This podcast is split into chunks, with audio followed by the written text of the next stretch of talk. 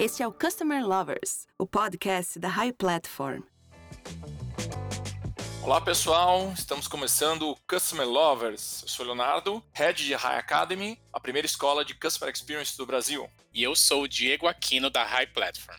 E Diego, o tema do nosso episódio de hoje é um tema bem complexo, é neuromarketing, impactos no relacionamento com o consumidor. E nesse episódio, vamos abordar como as grandes marcas utilizam técnicas baseadas em neuromarketing, como isso favorece não só a imagem da marca, como também a forma de se relacionar com os nossos clientes e, claro, o aumento considerável de vendas e produtos e serviços. Exato, Léo. Embora muitas vezes seja confundido como uma estratégia de marketing, o neuromarketing inclui estudos de neurociência, psicologia e marketing. E para responder todas as nossas dúvidas, temos com a gente a Pela Amabile. A Pela é Data Strategy Director na W3 House. Ela é pesquisadora neurocientista e membro do Instituto de Neuromarketing e Neuroeconomia. Pela, seja bem-vinda. Primeiro eu gostaria que você contasse um pouquinho da sua história aí na área de neuromarketing. Olá, muito obrigada pela participação nesse momento que vocês estão comentando bastante conteúdo sobre consumidor e me faz muito feliz fazer parte disso, porque já há alguns anos eu estou emergindo bastante conhecimento sobre o ser humano em si e sobre o consumo, porque o consumo nada mais é do que uma expressão humana. A minha história, na verdade, começa quando eu me formo em publicidade. Eu sou formada na área de comunicação, enfim, me desenvolvi na área de comunicação trabalhando em agências de publicidade. E ao longo da minha carreira, que já tem 18, mais de 18 anos, eu também, no paralelo, mergulhei em estudos de comportamento. Então, eu sou formada em, em programação neurolinguística, especialista em neurociências aplicadas ao consumo e também me envolvi no, até em laboratório de neurociências clínicas, em universidades de medicina, né, onde eu começo a mergulhar mais no processo de tomada de decisão, em questões mais humanas e não necessariamente voltadas ao marketing. E comecei justamente a cruzar as ciências comportamentais com o meu trabalho, porque dentro da área de publicidade eu sempre trabalhei com planejamento estratégico. Então, desenvolvendo marcas, desenvolvendo campanhas, e também trabalhei bastante em consultorias de negócios digitais, onde comecei a trabalhar a jornada do consumidor, né? Que nada mais é do que o processo de tomada de decisão de uma forma, né, que se espelha nos pontos de contato de relacionamento com a marca, com as decisões de consumo, na escolha entre uma loja e outra, uma marca e outra, enfim. Estudando bastante isso, hoje eu também falo bastante sobre neurobranding, onde eu cruzo bastante do conhecimento neurocientífico de pesquisas já realizadas e de um pouco mais de conhecimento sobre o porquê que a gente tem determinados tipos de comportamento, aplicados ao desenvolvimento e construção de branding, ou seja, desde a da definição de personalidade da marca, de dar humanidade para a marca, até as estratégias em si, que acabam cruzando com o que a gente chama de neuromarketing. E até falando um pouquinho sobre neuro associado a marketing, associado à comunicação, associado ao brand, a gente tem bastante neurocoisas hoje em dia, né? E é até importante dizer que neurociências em si é um, acaba sendo muito recente nas metodologias científicas. Então a gente tem ainda um setup, eu diria, desse processo de entendimento da mente. Ainda estamos engatinhando em relação ao conhecimento do cérebro. Mas alguns estudos já conseguem nos dar pistas mais sólidas, e essas pistas podem ser associadas ao comportamento de consumo. E é aí que surgem o neuromarketing, a neuro, o neurobranding, a própria neuroeconomia, que é outra vertical de neurociências que é super legal porque estuda a economia comportamental, então o processo até psicológico por trás do comportamento na tomada de decisão. E todo esse cruzamento de ciências nos traz novos insights de negócio. E é por isso que hoje eu estou aqui para falar de neuromarketing, porque tanto me desenvolvi numa carreira publicitária quanto de desenvolvimento de negócio e no paralelo estudando bastante sobre comportamento humano. Muito legal, Pela. Então, assim, vamos começar pelo conceito base, né? Você já falou um pouco do conceito de neuromarketing, mas queremos saber, assim, o que é neuromarketing, sua essência? Bom, a gente tem duas formas de enxergar a ciência ou a neurociência aplicada ao marketing, à comunicação e ao branding. Uma delas é a teoria aplicada. Então, a partir do momento que eu estudo, compreendo o que está por trás do, do comportamento humano, eu consigo enxergar os dados de uma forma diferente. Então, para mim, o grande desafio hoje, por exemplo, é que a gente tem uma série de recursos para levantar dados e a gente tem dificuldade de fazer uma leitura, um cruzamento desses dados, transformando eles em, insights realmente efetivos. Como existem muitos vieses que nos levam a, a interpretar as coisas de uma forma totalmente, às vezes, distorcida, então, se você sabe quais são os vieses comportamentais, você mesmo consegue se corrigir na hora de analisar um dado e realmente direcioná-lo de uma forma com a qual você não distorça né, a realidade pelos vieses comportamentais. Por outro lado, a gente também aplica esse conhecimento na análise de dados, trazendo insights do que está por trás do que é evidente naquele dado. Então, por exemplo, a gente recolhe muito dado do que é explícito no comportamento do consumidor, até em pesquisas quanti-quali que a gente faz e pergunta as coisas para o consumidor. Então, quando você tem um conhecimento neurocientífico mais avançado, você consegue compreender o que está por trás daquela evidência e não a evidência em si. Né? Então, muita gente analisa dados pelo fato que o dado é, explicita para a gente e não analisa o que está por trás daquele dado. Então, esse é o primeiro ponto, a capacidade do tomador de decisão de negócios de entender e compreender o que está por trás dos dados que ele analisa, ou seja, do comportamento do consumidor.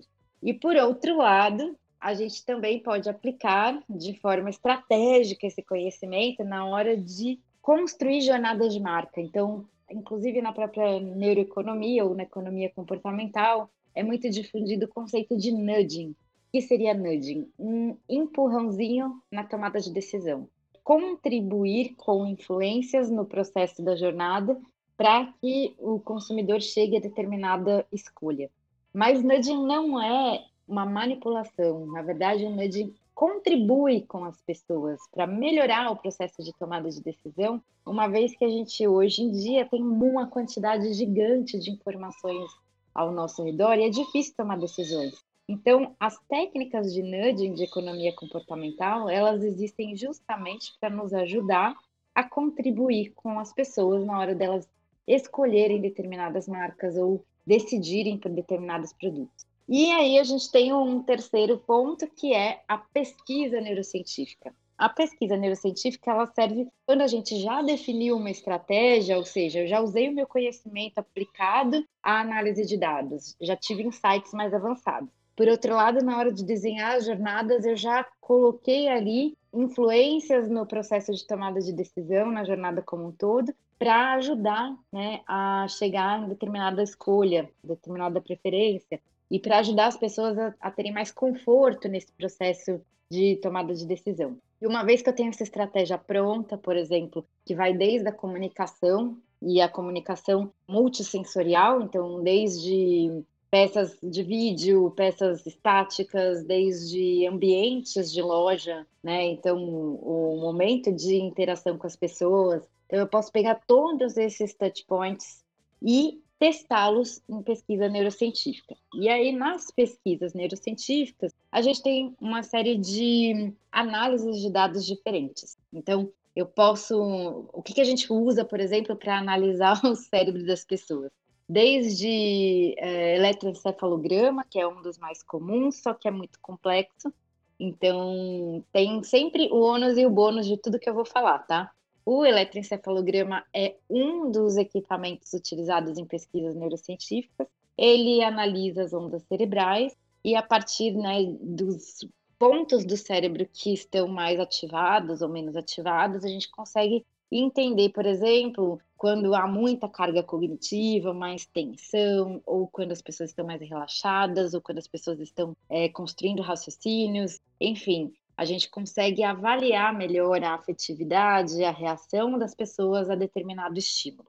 E ele é um dado que é complexo, né? Não tem muita gente que é, é proficiente em eletroencefalograma, principalmente no Brasil, né? A gente tem neurofisiologistas, vários deles, mas nem todo mundo ainda está no nível avançado para conseguir fazer pesquisas numa quantidade muito grande. Então, a gente acaba tendo mais dificuldade de ter efetividade nesse tipo de ferramenta. Então, precisa de um laboratório qualificado, precisa de pessoas muito qualificadas. E não basta ser só o neurofisiologista, tem que ter alguém que consiga traduzir tudo isso no universo da marca para trazer insights. Então, essa é uma grande dificuldade, por exemplo, do mercado, quando a gente fala de equipamento neurocientífico. Pela, como que o neuromarketing influencia no comportamento do consumidor? Bom, a gente tem várias questões comportamentais que são vieses, heurísticas. O que, que é isso? Aquilo que a gente tem uma tendência numa tomada de decisão por uma questão da natureza humana. Então, o nosso cérebro ele corta caminhos muitas vezes quando ele vai tomar decisões. Esse cortar caminho é um filtro né, de percepção natural do nosso, da nossa mente. O neuromarketing nos ajuda justamente a saber como cortar caminho para chegar em determinadas decisões. Então, ele ajuda, por exemplo, as marcas a entenderem quais são as influências desse processo de tomada de decisão que ajudam as pessoas a chegar a determinada conclusão mais rápido, de uma forma inconsciente. Por quê? Porque cerca de 85 a 95% dos nossos comportamentos e decisões são inconscientes. E a neurociência nos ajuda justamente a entrar no inconsciente para entender e para interferir. E Perla, quais empresas, se a gente olhar aqui no Brasil, ou até mesmo cases fora, mas assim, quais empresas estão realmente utilizando esses conceitos para melhorar suas relações com os consumidores? É, uma marca que sempre utilizou bastante, por exemplo, é a Coca-Cola. E aí não no Brasil necessariamente, mas desde lá fora é muito utilizado e se espelha no Brasil. Até tem um estudo muito conhecido, que é um dos primeiros estudos que começou a mostrar que o inconsciente é mais importante do que as informações declaradas do consumidor. A primeira pesquisa foi sobre se o consumidor prefere Coca-Cola do jeito que eles estavam fazendo a tradicional ou uma outra opção que eles estavam desenvolvendo há anos e anos e anos atrás, que seria uma versão nova da Coca-Cola. As pessoas, quando experimentaram, disseram, por exemplo, que preferiram a outra versão, né, que era a nova. E isso fez com que eles tivessem quase substituído realmente, né, a Coca-Cola tradicional por, pela nova versão. Só que essa nova versão não vingou. As pessoas acabaram ficando sem consumir. Elas consumiram uma vez, duas vezes, pararam de consumir. Porque existem muitas questões inconscientes que estão por trás da escolha da Coca-Cola tradicional, por exemplo, que não foram levadas em consideração. E nesse processo, por exemplo, levou a empresa a entender que simplesmente perguntar para o consumidor o que ele prefere não adianta, porque as pessoas não sabem o que elas gostam e preferem necessariamente. E muitas vezes elas não sabem por quê. Até, como eu já disse, é, pelo fato do nosso comportamento ser em grande parte inconsciente. Então, a própria empresa começou a investir mais em pesquisas que investigam o inconsciente. E uma delas foi o teste cego, né, da preferência entre Coca-Cola e Pepsi. Essa é uma outra pesquisa super famosa. Nessa pesquisa, por exemplo, do teste cego, as pessoas preferiram no teste cego a Pepsi do que a Coca-Cola. E aí fica a pergunta, né? Mas nossa, se elas preferem o produto Pepsi à Coca-Cola, então, por que, que elas não compram Pepsi? E aí entra um monte de questões inconscientes nesse processo de decisão. E essa é uma empresa que começou a investir muito né, no, em neuromarketing, com vários tipos de pesquisa, principalmente pesquisas eh, de campanhas publicitárias, que acabou sendo algo muito boutique. Então, só empresas maiores que estavam investindo até então. Hoje já tem vários recursos mais baratos. Então, por exemplo, eu falei, a gente tem vários tipos de equipamentos que medem a reação das pessoas aos estímulos. Vários tipos. Inclusive, tem novos tipos de equipamento que são muito mais em conta, equipamentos, inclusive, que levantam dados de ponto de venda, coisas que são viáveis para qualquer tipo de negócio. É que as empresas brasileiras não estão ainda conhecendo muito sobre isso e por isso não investem. Se soubessem mais, talvez investiriam mais. Unilever, por exemplo, costuma fazer pesquisas neurocientíficas. Então, empresas maiores, acredito eu, por terem uma crença aqui no país de que é caro. E realmente, determinados institutos são bem caros mesmo, nem toda empresa está disposta a bancar. Então, acaba sendo mais voltado para grandes negócios. Certo, e Perla, você falou aí um pouco do conhecimento que traz sobre o consumidor, né? Eu queria que você falasse um pouco dos benefícios que essa estratégia traz para o relacionamento entre a empresa e o cliente. Bom, a primeira questão é criar uma conexão emocional. A gente, cada vez mais estudando comportamento humano, fica claro que, justamente por nossas decisões serem mais inconscientes, a afetividade importa muito. Então, a conexão afetiva entre marcas e pessoas é hoje um diferencial de negócio. E quando eu falo de afeto, eu falo de emoções, eu falo de sentimentos, e não necessariamente de gostar e não gostar. Né? Então, é, como construir confiança, como criar rapport. Rapport é um conceito muito difundido pela programação neurolinguística, que nada mais é do que uma conexão, uma sinergia então, ajudar justamente as empresas a criarem um elo de ligação, uma sinergia com as pessoas, através de identificação. Então, como fazer isso é uma resposta, por exemplo, que o neuromarketing pode te dar. E outras questões que são mais é, voltadas para a ação. Então, como eu falei do nudging, que acaba indo mais para economia comportamental, que é arquitetar escolhas, ou seja, criar pequenas interferências no processo de tomada de decisão para contribuir com a decisão das pessoas, então usando justamente o inconsciente delas. Aí isso trabalha desde o ambiente físico, ponto de vendas, as relações sensoriais, até insights mais voltados para de forma textual, né, onde você direciona com determinadas palavras, de um determinado jeito, e até estímulos visuais. Então, usa os sentidos para contribuir no processo de tomada de decisão. O terceiro ponto é a efetividade, por exemplo, de peças de comunicação. Então, como porque dentro do processo de tomada de decisão, o mais difícil hoje tem sido atrair a atenção das pessoas e gerar interesse, porque estamos vivendo um excesso, né? Um excesso de estímulos o tempo todo. Então, como construir relevância? O neuromarketing te ajuda nesse processo. Então, relevância significa, dentre todas as imagens que, que a gente está nesse momento sendo impactados, qual delas vai te chamar mais atenção? Então, o neuromarketing continua, consegue te dar essa resposta. Como gerar conexão emocional, que daí já é mais voltado para o interesse das pessoas naquela marca ou produto. Também o neuromarketing consegue te dar não só essa resposta através de pesquisa neurocientífica que mede o, a resposta das pessoas ao estímulo, como também te trazer insights de como gerar essas é, mais performance nesses pontos de contato. E pela assim, olhando é, essa relação, né, esse universo de atendimento ao cliente, é possível se antecipar a problemas utilizando o neuromarketing? E como isso pode ajudar no atendimento ao cliente? Perfeito. Acredito que eu tenho até um, um curso que eu dou de neurobranding, que é justamente sobre um processo de como a gente constrói um elo de admiração e confiança com as pessoas. Existe sim algumas questões básicas no relacionamento humano que acaba sendo também direcionado na relação com as marcas, que acaba sendo uma base para uma relação que você pode antecipar necessidades. Então, uma das coisas principais é a empatia, né? Não é à toa que se fala tanto em empatia. A empatia é uma capacidade humana que a gente pode exercitar como um músculo. Então, exercitar a empatia também é um, um, um dos fatores que eu acredito serem mais difíceis hoje em dia, porque a gente vive muito sobre um estado de estresse, um estado de imediatismo, um excesso de pressão no trabalho, no dia a dia, de ter que fazer tudo rápido. Então, a empatia é um dilema da atualidade, tanto para os negócios quanto para a nossa vida, e é um dos principais fatores que fazem com que a gente tenha sucesso nesse processo de fidelização e de encantamento.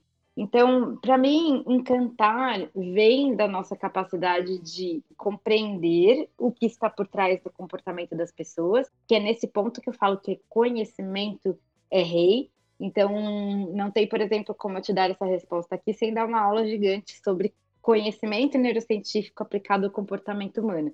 Mas esse conhecimento ele é riquíssimo porque te ajuda a compreender quais são as dores do ser humano que são mais unânimes, para que a gente não fique dependendo só de segmentação, né? E como agir para ter confiança, para fazer as pessoas te admirarem. Então, essa resposta também é muito fácil dar quando você entende o comportamento humano profundamente.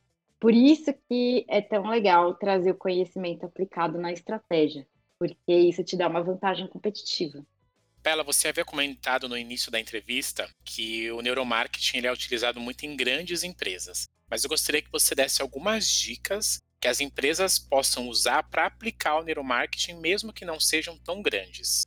Ótimo, eu acho legal a gente falar sobre isso, porque é justamente, acho que uma crença social de que é algo distante, que é algo difícil e que talvez só em grandes empresas possam fazer, isso não é verdade.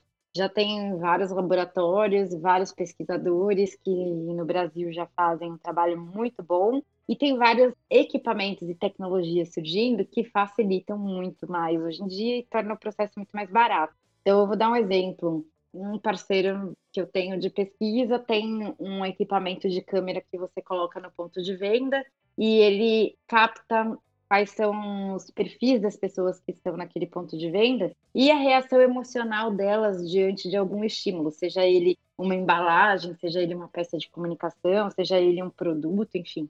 A partir disso, por exemplo, eu consigo saber se as pessoas que param mais ali naquela, na, naquela gôndola, por exemplo, são mais mulheres do que homens, e se são mais mulheres, o que elas sentem, o que, que aquela peça desperta. E assim eu consigo ajustar bastante o perfil né, da comunicação, a embalagem, a própria experiência do ponto de venda, enfim, e consigo trazer dados para o meu negócio que às vezes eu não tenho, porque alguns negócios são indústria, não são varejo, então não tem dados diretos do consumidor.